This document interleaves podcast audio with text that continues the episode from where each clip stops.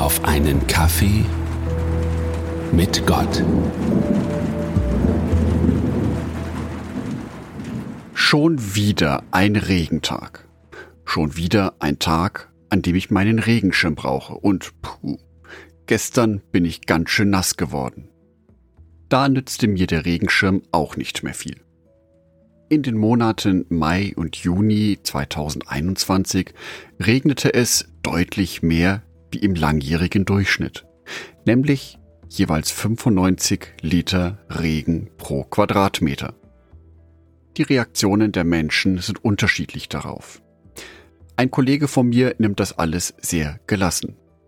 Er bemerkte nur, dass wir Menschen hier in Deutschland endlich mal wieder einen mitteleuropäischen Sommer erleben. Ganz normal also.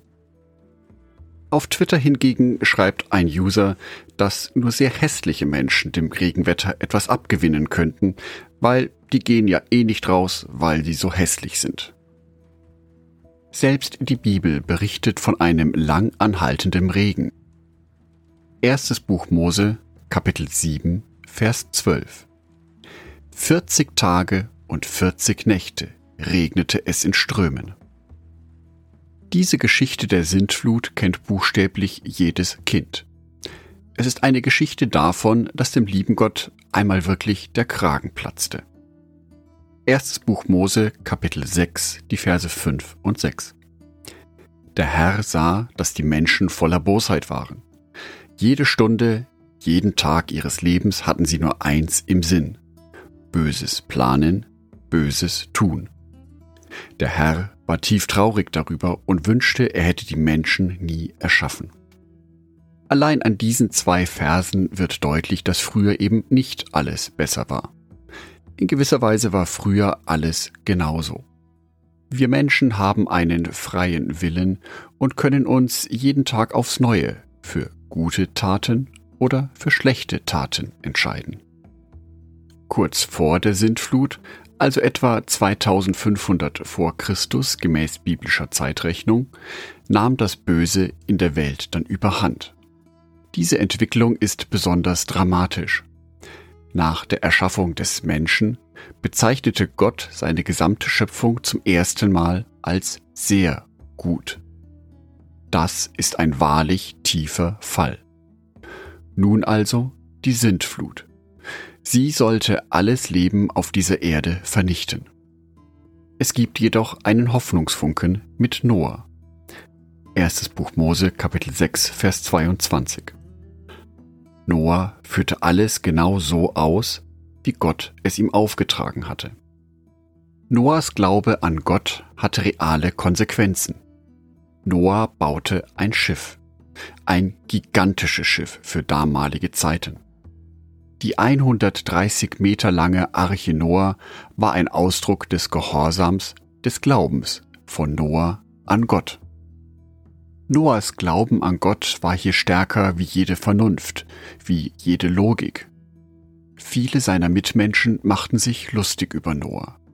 Sie konnten nicht nachvollziehen, warum Noah mit dem Bau eines großen Schiffes begann.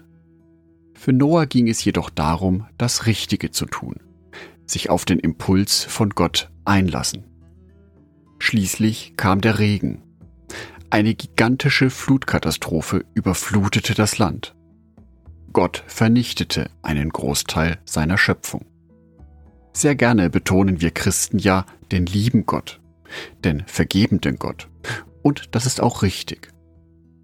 Es ist die Seite an Gott, die wir Christen in Anspruch nehmen, indem wir Ja zu Gott sagen.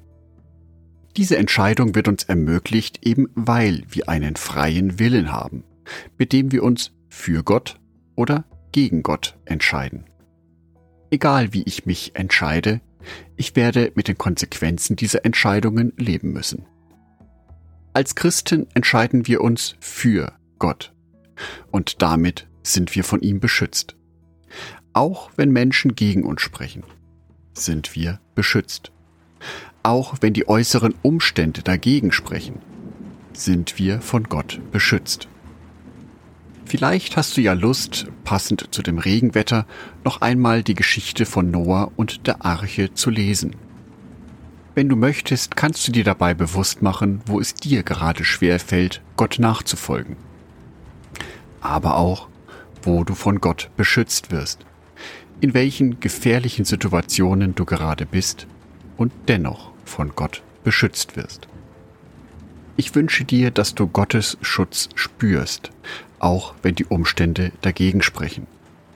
Ich wünsche dir, dass du an Gott festhältst, auch wenn die Umstände dagegen sprechen.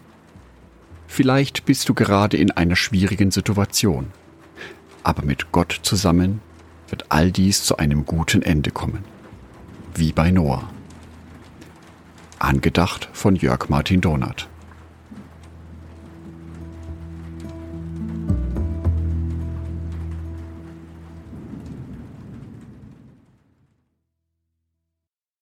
Ein herzliches Dankeschön an alle meine Patreons, die es mir ermöglichen, weiterhin den Podcast auf einen Kaffee mit Gott zu produzieren.